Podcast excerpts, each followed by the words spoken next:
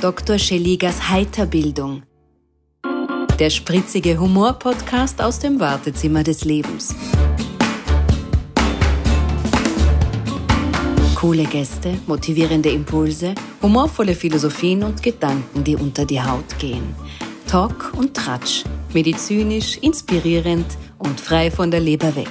Von und mit Dr. Roman Scheliga.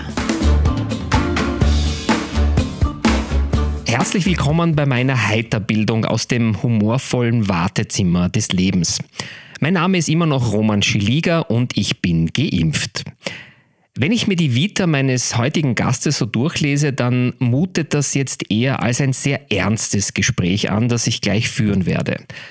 Dass dem aber sicher nicht so ist, obwohl wir auch über sehr ernste Themen sprechen werden, kann ich euch und Ihnen aber jetzt schon verraten und versichern, da ich ihn und seine Philosophie sehr gut kenne. Noch besser kennt ihn allerdings meine Frau, aber das ist eine andere Geschichte. Doch der Reihe nach. Er war bei der Polizei Offizier, dann bei der OSZE als Sicherheitsbeauftragter tätig. Heute ist er unter anderem für Risikobeurteilungen und Notfallspläne zuständig, trainiert Manager und Personal für Krisensituationen und ist im Ausnahmezustand Mitglied im Krisenstab. Er koordiniert Notfallmaßnahmen, Evakuierungen, kooperiert mit den Sicherheitsbehörden des Gastlandes, aber auch Geiselverhandlungen, Maßnahmen nach Terroranschlägen und vieles mehr zählt zu seinen Aufgabengebieten. Seit 2002 war er in Sachen Sicherheit in allen Ländern Zentralamerikas, in Südostasien und in Ostafrika tätig, unter anderem im Irak, Somalia, Afghanistan und vielen Orten mehr. Er ist 2,7 Meter sieben groß und ist dennoch im Laufe seines Lebens schon mehrfach über sich hinausgewachsen. Er arbeitet nun, äh, sagen wir mal, in ganz speziellen Regionen unserer Erde, die wir alle zusammen nie hinfahren werden und vor allem nicht wollen. Er ist in vielerlei Hinsicht bewundernswert, mutig und leistet dort beeindruckende Arbeit. In seiner beruflichen Karriere äh, hatte er, wie gesagt, die Möglichkeit, mehrere Kontinente und somit viele verschiedene Kulturen kennenzulernen. 6000 Kilometer Entfernung. Ja, das ist die Distanz zu Marco Smolina, den ich jetzt vor meinem Mikrofon habe. Aber ich verspreche, die Distanz werden wir gleich verkleinern. Heute sitzt er virtuell in meinem Heiterbildungswartezimmer und ich freue mich jetzt zu sagen, der nächste bitte, Marco Smolina, herzlich willkommen. Lieber Marco, äh, danke, dass du dir Zeit genommen hast. Wir nehmen unseren Podcast heute ja online auf. Deshalb vorerst gleich einmal die Frage, wo befindest du dich gerade und was ist deine derzeitige Aufgabe? Ja, danke, lieber Roman. Ich freue mich, dass wir uns wieder mal hören nach so langer Zeit. Also ich befinde mich gerade in Yangon, in der Hauptstadt von Myanmar, das seit dem 1. Februar wieder eine Militärdiktatur ist, wie wir in den Nachrichten gehört haben. Ich äh, bin hier der Sicherheitschef für die Vereinten Nationen und sehr, sehr beschäftigt mit Notfallsplänen und mit Risikobeurteilungen für die nächsten Wochen, Monate und so, so weit nach vorne, wie wir eben planen können in diesen, in diesen Zuständen. Du hast ja bei der Polizei und auch bei einer Eliteeinheit äh, gearbeitet und standest dann ja auch bei der legendären Opernball-Demo in Wien in der ersten Reihe. Kannst du dich noch daran erinnern und was ist das im Vergleich zu dem, was du jetzt tust? Also ich kann mich noch gut an die Opernball-Demonstrationen erinnern. Ich war ein sehr junger Mann, der da sehr, sehr aufgeregt war bei diesen Demonstrationen. Ähm, es ist nicht zu vergleichen. Also mit bei der Polizei auf der Straße Dienst zu machen, ist wunderschön, wenn man ständig mit Leuten zu tun hat. Ähm, das, was ich jetzt mache, ist auf seine Art auch wunderschön, weil man ständig mit, mit, mit Situationen konfrontiert wird, die man wahrscheinlich sonst nicht erleben würde. Das ist ein bisschen das, das, das Parallele mit der Polizei ist, dass man in, in, in Situationen geschubst wird äh, und mit denen zurechtkommen muss und dass man da immer besser wird. Das ist richtig lustig, das zu beobachten, dass man plötzlich ähm, Lebenserfahrung ansammelt, die man sich und, und sich Dinge traut, die man sich früher nicht getraut hätte, aber sich dabei nicht unsicher fühlt oder dabei nicht notwendigerweise ein größeres Risiko eingeht. Ja. Nein, nein, kein Problem. Ähm, wann wurde denn dir klar, dass Österreich so zu klein für dich ist und du, du mehr Abwechslung und Nervenkissel brauchst? Das muss ja nicht von heute auf morgen entstanden sein, oder? Nein, ich bin 1992 als UN-Beobachter ein Jahr lang nach El Salvador gegangen, weil ich einer von den wenigen Polizeioffizieren war, die Spanisch sprachen. Und natürlich nicht, nicht gut genug, um dort auch nur irgendwas zu verstehen. Ich habe es dann in El Salvador gelernt. Äh, und wie ich zurückgekommen bin, war es dann ein bisschen klein, da war es dann ein bisschen eng. Und seit ich zurückkam von El Salvador 1993, habe ich mir vorgenommen, ich möchte international arbeiten, ich möchte wieder reisen. Jetzt, was hast du denn so ähm, in den letzten ähm, Jahren, welche kulturellen Unterschiede hast du während deiner beruflichen Karriere jetzt in diesen 20 oder noch mehr Ländern erlebt? Was war denn so das Einprägsamste? Also das, das Einprägsamste für mich als Europäer war, dass ich, ich habe sehr viel mit, mit Sicherheitsbehörden zusammengearbeitet und mit Polizeien. Und das Interessanteste für mich war, wie, wie, wie gleichartig eigentlich die Arbeit von Polizeien ist, aber wie verschieden die, der kulturelle ähm, Background der Polizisten ist.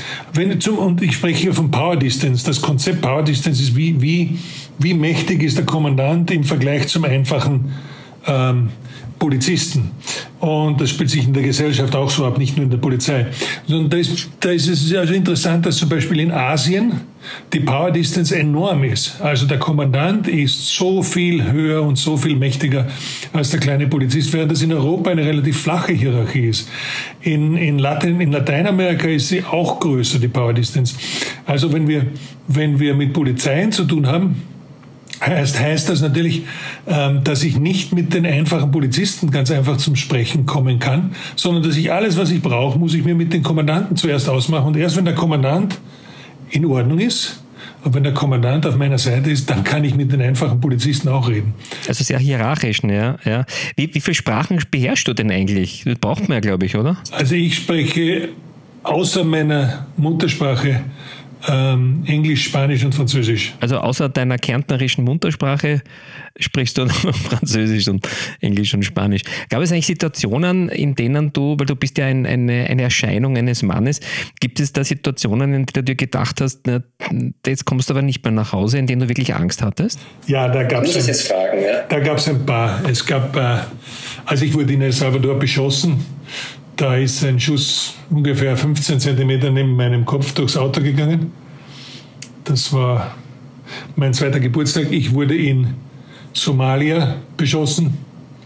Äh, allerdings wurde ein Polizist schwer verletzt in dem Attentat. Und, aber das waren so die schlimmsten, das sind, das sind dann Ausnahmefälle. Äh, das ist nicht normal, auch, auch in meinem Beruf. was nimmst du denn aus diesen zahlreichen spannenden, aufregenden und, äh, wie man sagt, auch gefährlichen Situationen an Erfahrung mit? Was macht das mit dir, wenn du so knapp dem Tod entrinnst? Jetzt habe ich ein bisschen die Parallelen ähm, in der Medizin, wo man ja auch doch mit dem Tod zu tun hat. Ja? Ja. Und wenn man jetzt irgendeine Erkrankung äh, überlebt, äh, dann macht das ja was mit einem, ja? indem man vielleicht bewusster lebt oder manche Dinge eben nicht mehr tut. Aber was, was macht das mit dir oder hat das mit dir gemacht? Also für mich ist jetzt zum Beispiel die Familie, die genieße ich viel bewusster. Ich versuche mir mehr Zeit zu nehmen. Ich versuche mir, mir äh, mehr Qualitäts Quality Time zu nehmen mit der Familie. Ähm, ich versuche auch weniger zu reisen, wenn das möglich ist, also mehr mit der Familie zusammen zu sein. Aber auch, ähm, was es mit mir in der, in der Arbeitswelt gemacht hat, ist, dass ich mich viel mehr auf die Menschen konzentriere, die meine Klienten sind, also äh, UN-Beamte, UN-Angestellte, die unsicher sind, die verunsichert sind, die sich fürchten, die nicht wissen, wie die Situation kommt. Ich schaue jetzt viel mehr auf die einzelnen Menschen und ihre Sorgen, äh, weil Ängste eben auch Unsicherheit bedeuten. Es gibt die, es gibt die, die statistische Sicherheit und ja. es gibt die, es gibt die Sicherheits, ähm, die, die, die Perception, sagen wir im, im Englischen, fühle ich mich sicher. Und ich glaube, das sich sicher fühlen ist mindestens genauso wichtig wie das statistisch auch sicher zu sein. Jetzt ähm, bist du ja wirklich, äh, ich kann es nicht oft erwähnen, weil ähm, wirklich du, du wirkst halt auch durch dein Auftreten und nimmst dir bestimmt kein Blatt vor den Mund. Aber gab es Momente, Marco, wo du dir dennoch gedacht hast, na, jetzt ist sinnvoll, die Klappe zu halten und den Rückzug anzutreten? Oder wann hältst du den Mund dann wieder nicht? Ja, es gibt schon Momente, wo man den Mund halten muss. Vor allem, wenn man mit jemandem spricht, der einen, der einen Gewehrlauf auf dich gerichtet hat. Da muss man sich dann schon sehr genau überlegen, was man sagt. Und wir haben im Englischen, wir haben die, wir sagen das in, in den Trainings, äh, haben wir diese, diese Scherzfrage, how do you call a guy with a gun? Und die Antwort ist ganz einfach, you call him Sir.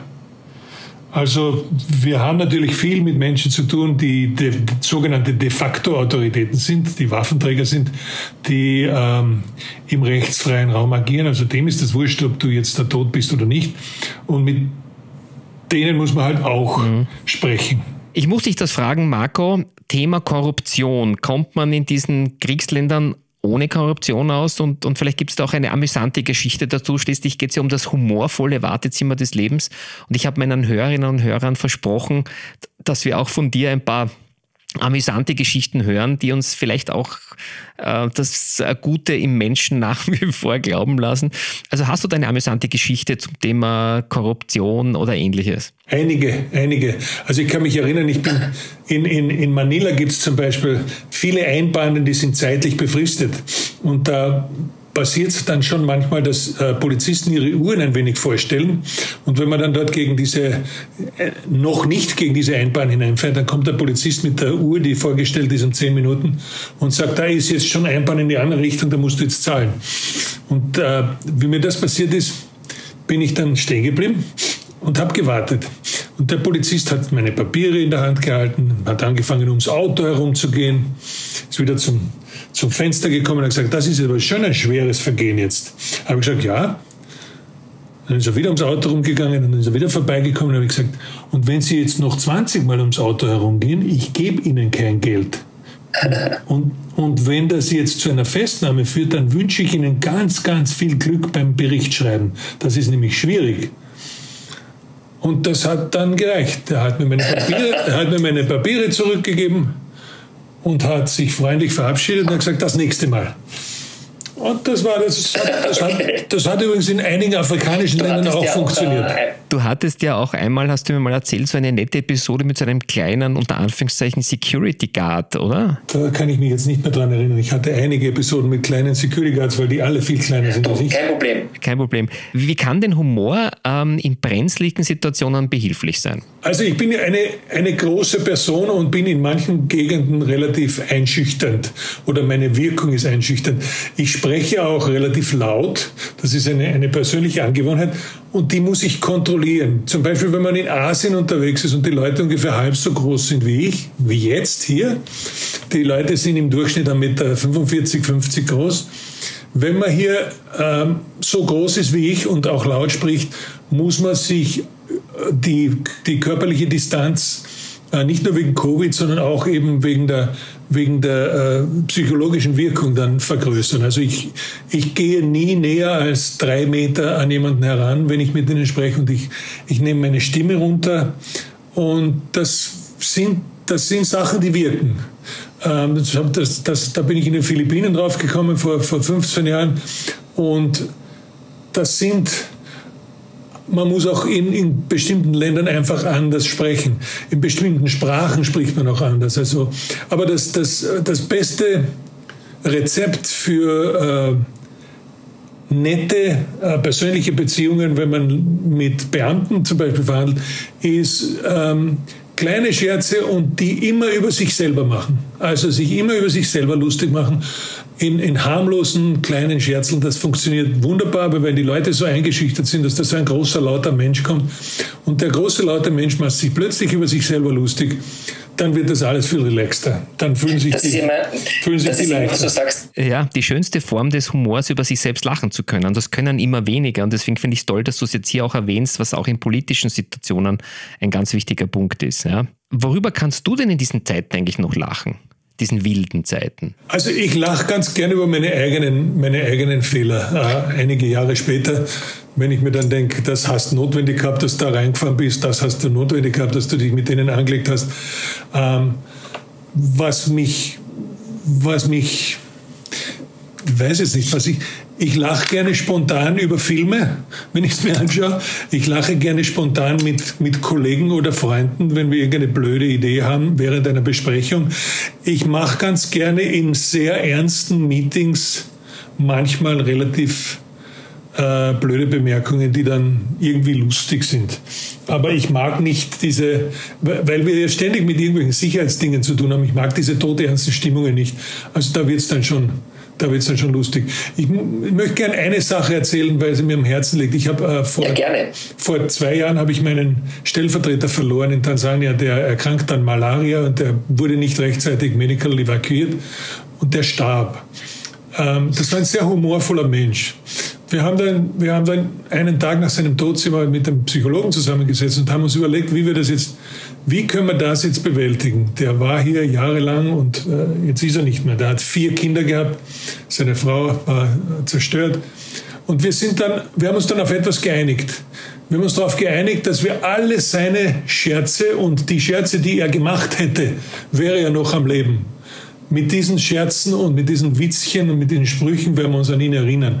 Und das, das, das Verhältnis oder das, damit haben wir das ganz leicht gepackt. Wir haben einfach seine, seine Meldungen, seine Wuchteln, wie man so schön sagt in Österreich, seine Wuchteln haben wir wiederholt und wir haben immer wieder was zu lachen gefunden. Und so hat uns der tote Kollege auch Wochen und Monate nach seinem Tod zum Lachen gebracht. Und das ist wunderschön, weil ich mich jetzt an ihn ganz anders erinnere als unmittelbar nachdem er gestorben ist. Das ist ähm, wunderschön, dass du so sagst. Es gibt ja auch ähm, beim Begräbnis nachher diesen Leichenschmaus und der dient ja vorwiegend dazu, sich über die positiven Dinge, über die lustigsten, über die lustigen, über die amüsanten Erlebnisse des Verstorbenen ähm, wieder, wieder zu unterhalten. Ja? Also das ist sicherlich ein guter Ansatz, nicht die Trauer gewinnen zu lassen, sondern das, was alles eben besonders war. Und da ist eben der Humor ein ganz, ganz wichtiges Tool dazu. Äh, lieber Marco, du hast so ein Lebensmotto, das habe ich ein bisschen herausgefunden. Du sagst, ähm, sei niemals ein stiller Zuseher von Ungerechtigkeit oder Dummheit. Im Grab gibt es genug Zeit zum Schweigen. Diese Überleitung gebe ich dir jetzt. Hast du, hast du vielleicht ein paar Tipps für Menschen, die so gerne helfen würden, aber, aber nicht eine Position haben, wie du sie gerade hast und somit auch nicht so einen solchen Einfluss? Ja, ich sehe meinen Einfluss nicht so groß, aber ähm, das ist meine Sicht. Andere sehen das äh, unterschiedlich. Aber ich glaube, eines muss man sich klar sein, wir haben nur dieses eine Leben und wir können nur etwas bewirken, wenn wir auch wenn wir uns auch entscheiden, äh, im richtigen Moment zu sprechen, im richtigen Moment was zu sagen, im richtigen Moment äh, Partei zu ergreifen und was halt besonders schlimm ist, ist, wenn, wenn dumme Menschen Entscheidungen treffen, die, dann, die sich dann negativ auf viele auswirken oder wenn jemand ungerecht ist. Das, das sind die Dinge, die ich nicht, die ich nicht vertrage. Und ähm, eines habe ich jetzt herausgefunden, je älter man wird, desto eher ist man bereit, ähm, auch auf eine persönliche Freundschaft mit jemandem zu verzichten, wenn, äh, wenn diese Person zum Beispiel ähm, andere runtermacht oder äh, sich, sich ungut verhält zu Mitmenschen. Ich habe einige Kollegen gehabt, die sich, ähm, die sich, äh, wie sagt man das, von oben, von, von oben herab zu ihren Mitarbeitern verhalten haben. Das mache ich nicht und das spiele ich nicht mit. Und da habe ich schon einige Male Probleme gehabt, weil natürlich auch in der UNO gibt es Menschen, die verlangen oder die nehmen für sich in Anspruch, wie VIPs behandelt zu werden. Und bei mir wird der Chauffeur gleich behandelt wie der Generalsekretär. Sehr schön. Jetzt hast du ein bisschen schon die Erfahrung und das Alter angesprochen. Wo, wo wirst denn du in Pension gehen? In welchem Land? Siehst du dich in deiner Pension? Das sind wir noch am Überlegen, aber da gibt es ganz, da gibt's ganz äh, klare Kriterien. Ein Kriterium ist, ist wo, wo die Steuerlast am geringsten ist. Ich war ja mit meinem UN, mit meinem UN-Gehalt war ich ja steuerbefreit, aber das, das spielt es nicht für die Pension, da müssen wir hinschauen. Aber dann äh, meine Familie, meine Frau ist aus Asien, also ähm, wir werden uns dann überlegen, ob wir, das, ob wir da irgendwo fix bleiben oder ob wir jahreszeitenmäßig pendelt. Aber das wissen wir noch nicht. Da schauen wir uns noch um. Ähm, was hat denn ähm, Corona aus dir gemacht oder, oder was hast du aus Corona gemacht, um dieses Thema auch noch kurz anzusprechen und dann in die ewigen Jagdgründe zu schicken? Also ich muss sagen, Corona hat mich bestärkt in, der, in meinem Engagement für für Menschen, äh, also nicht, nicht nur Policies äh, zu, zu, zu implementieren, sondern auch ähm, die Menschen dahinter zu sehen. Ich gebe dir ein Beispiel. Ähm, wir hatten äh, Medical Evacuation, also medizinische Evakuierung von Tansania zu machen zum Beispiel. Und äh, üblicherweise war es so, dass wir zwei bis drei Tage brauchten, um jemanden rauszufliegen. Und das war mir einfach zu lang. Ich habe mich dann mit, mit meinem Team zusammengesetzt, mit der Weltgesundheitsorganisation. Wir haben die Spitäler getroffen und wir haben das geschafft, das runterzubringen auf, auf zehn Stunden von der ersten Alarmierung bis zum neuen Krankenbett. Und das war ein Weltrekord. Das war äh, UN-weiter Weltrekord. Und das ist uns nur deswegen gelungen, weil wir eben den Patienten gesehen haben und nicht unsere, unsere Procedures. Hätte ich mich da an die Policies gehalten und hätte ich die für, für bindend genommen, dann hätten wir das nie so schnell machen können.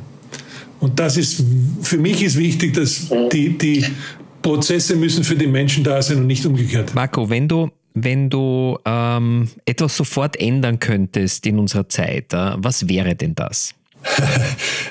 es wäre menschliches Verhalten. Schau, in jedem Moment unseres Lebens haben wir die Auswahl zwischen einem Gespräch und einem Konflikt. Und jedes Mal, wenn wir uns für das Gespräch entscheiden, machen wir die Welt ein Stück besser. Und jedes Mal, wenn wir uns gegen das Gespräch entscheiden, ähm, machen wir die Welt ein kleines Stück schlechter. Also wenn ich könnte, würde ich die Menschen versuchen zusammenzubringen und auch die mit völlig gegensätzlichen Meinungen ähm, einfach miteinander reden, weil sonst kommen wir nirgendwo hin. Das leitet mich zu einer meiner letzten Fragen über. Ähm, wenn du so eine Zauberkraft hättest, ja, was wäre denn das? Eine Zauberkraft darfst du dir aussuchen, Marco, was wäre das? Wie sagt man zu den Leuten, die, äh, die den Ort wechseln können? Ähm, Illusionisten oder? Ich möchte mich von einem Ort zum anderen zaubern können. Beamen, so Beamen. Beamen, ja, so Beamen oder wie sagt man, in Englisch gibt es dann also. Das, das wär, ich, würde, ich würde gerne mal so äh, 6000 Kilometer äh, zu meiner Familie heimfahren für zwei, drei Stunden für einen Kaffee und dann wieder, dann wieder ins Büro. Das wäre meine einzige Zauberkraft, die ich haben will. Du, wie weit sind wir denn voneinander entfernt? Weißt du das übrigens? Ja, jetzt circa 6000 Kilometer, 5000 Kilometer. 6000 Kilometer, Wahnsinn. Und da muss man sagen, danke der modernen Technik, sonst hätten wir das nie geschafft. Sag einmal, Marco, hast du irgendeinen Lieblingswitz? Es heißt ja auch, wir sind in der Heiterbildung, meinem Podcast. Gibt es eine Lieblingspointe oder irgendetwas, wo du sagst, das muss ich erzählen, das war so lustig?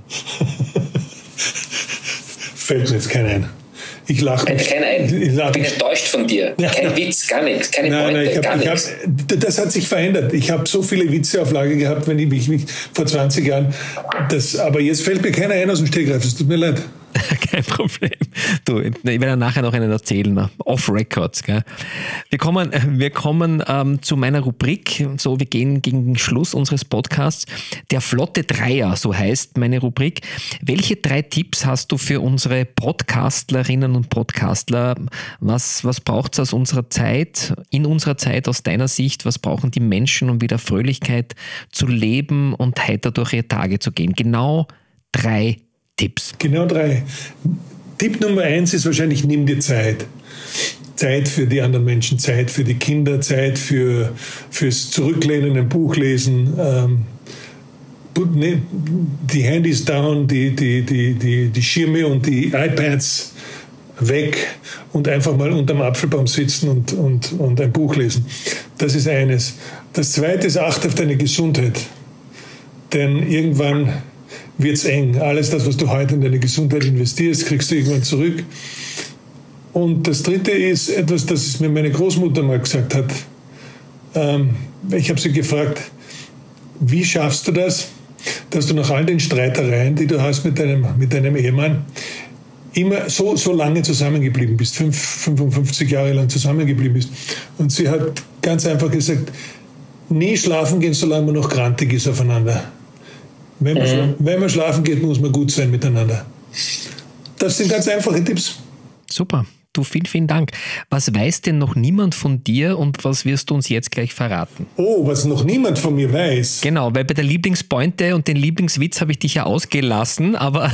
Na, ich weiß nicht, ob das, ob das noch niemand weiß, aber ich habe mich im Laufe meiner Zeit in vielen verschiedenen Ländern zum glühenden Ungläubigen entwickelt. Ich bin Atheist, ich glaube nicht an ein höheres Wesen. Mhm, mh.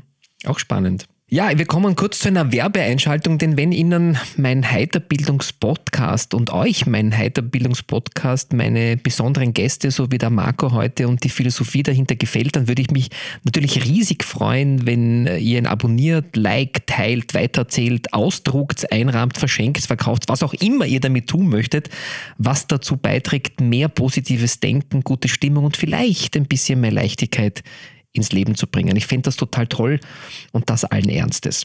Was ich sonst noch so alles zum Thema Humor in meiner Business-Wundertüte für Veranstaltungen, Firmen und Unternehmen habe, das findet ihr alle auf meiner Website www.roman-schiliga.com. Lieber Marco, wir kommen zum Abschluss die Heiterbildungs-Wundertüte. Aufmachen, auspacken und glücklich sein. Ich glaube, da wirst du auch einiges beitragen können, denn in dieser Rubrik geht es um das kleine Wunder so zwischendurch, das vielleicht große Wunder bewirken kann. Also, was ist in deiner Wundertüte? Ein Buch, eine TV-Serie, ein Podcast, der dich begeistert hat, inspiriert oder aber auch zum Schmunzeln gebracht hat? Was ist in deiner Wundertüte, was du uns gleich verraten wirst? Also, es, es gab eine einzige TV-Serie, die mich sehr fasziniert hat, und das war der West Wing. Ähm, das war über den, wo der äh, Martin Sheen den US-Präsidenten gespielt hat. Da habe ich die Serie habe ich verschlungen. Ähm, weil sie, wie ich glaube, und weil sie, weil sie auch sehr gut recherchiert war und weil der Aaron Sorkin, der das geschrieben hat, einen ausgezeichneten Job gemacht hat. Also das ist mein, meine aber ich bin sehr politisch interessiert. Das heißt, mich haben, mich haben diese Entscheidungsprozesse und diese Diskussionen sehr interessiert. War eine sehr gute TV-Serie. Gibt es ein Buch, was dich äh, inspiriert hat in letzter Zeit? Nicht in letzter Zeit, aber immer wieder. Ich habe als Kind zum ersten Mal gelesen eine, eine Volkssage aus äh, China, die wurde auch verfilmt. Die hat mich, die hat mich als 14-Jähriger schon fasziniert. Das sind die Räuber vom Liangshan Moor. Das wurde auch später verfilmt als Serie, die, die Räuber vom, oder, oder die Rebellen vom Liangshan Po hat das, glaube ich, geheißen im Fernsehen.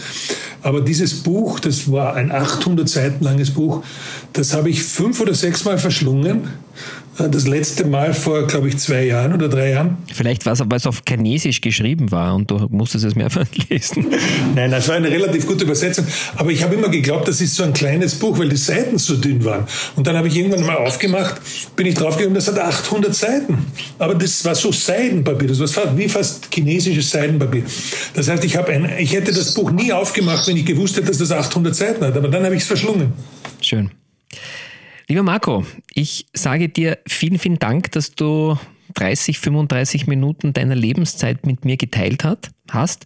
Ich sage dir danke, dass du uns in deine Welt eintauchen hast lassen, in eine faszinierende Welt, in eine Welt, äh, die wir wahrscheinlich alle nicht kennen und wo du, so wie du es erzählt hast, ähm, ein bisschen Frieden, ein bisschen Freude in Regionen bringst, ähm, wo vielleicht das Lachen ein bisschen auf der Strecke geblieben ist. Vielen, vielen Dank dafür. Es hat mir wirklich großen Spaß gemacht. Ich sage auch der Technik vielen, vielen Dank, dieses Interview 6000 Meter entfernt möglich zu machen. Und ich wünsche dir alles, alles Gute, bleib gesund. Ich freue mich, wenn wir uns irgendwann die nächsten Monate wieder mal live sehen äh, in ich hoffe noch immer deinem geliebten und meinem geliebten Österreich, vielleicht geht es sich aus. Und äh, mein Tipp zum Schluss an Sie, werte Hörerinnen und Hörer, nicht nur an besonderen heißen Sommertagen wie jetzt ist es wichtig, das eine oder andere Mal über den eigenen Schatten zu springen. Viel Spaß an der Freude. Mehr von Dr. Roman Scheliga, dem humorvollen Arzt deines Vertrauens, findet ihr unter www.roman-scheliga.com.